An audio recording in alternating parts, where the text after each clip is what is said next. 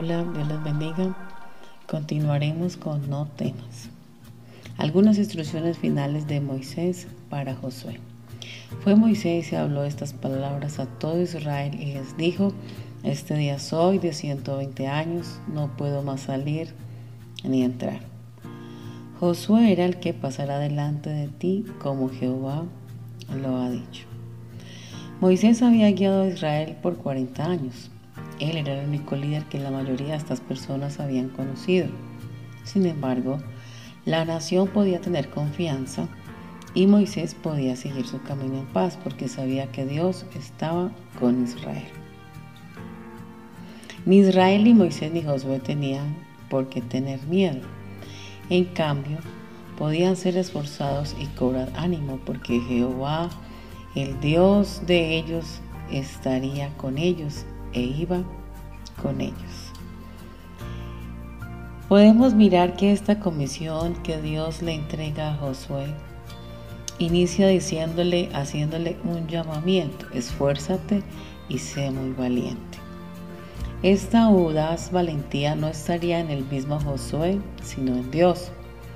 Podemos estar llenos de una confianza en nosotros mismos y esto nos llevaría a una ruina. Pero si confiamos en nuestro Dios, obtendremos una genuina confianza en Él. Josué, no temas, porque Jehová tu Dios estará contigo en donde quiera que vayas. Josué no dependía únicamente de su capacidad para guardar la palabra de Dios, dependía aún más de la presencia de Dios en él. Podríamos decir, si tu presencia conmigo no va, no voy a ningún lugar.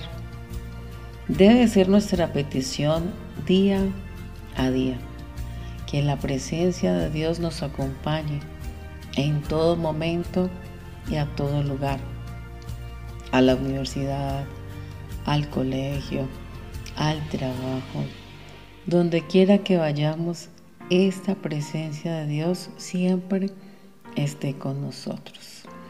Y Jehová dijo a Josué, no tengas temor de ellos, porque yo los he entregado en tu mano y ninguno de ellos prevalecerá. Vemos a un Josué que como joven tendría sus temores pero Dios le había dicho que entregaría a todos sus enemigos en su mano. No tengas temor de ellos, era un mandato, aunque Josué tenía motivos para tener temores, porque se enfrentaba a una coalición de reyes, de enemigos. Dios le ordenó que no temiera y le dice a Dios, yo los he entregado en tu mano, ninguno de ellos prevalecerán contra ti. Miramos en estos pasajes en Josué capítulo 10. Ya vemos a un Josué que ha vencido y sigue venciendo contra el enemigo y obteniendo victorias. Primero podemos ver a un pueblo con temor de que un líder fuera el joven, el líder que los iba a acompañar temor al cambio de líder. Después vemos a un Josué para enfrentar al enemigo, donde el Señor también le dice, no temas. Entonces Dios le da fuerzas y ánimo a Josué.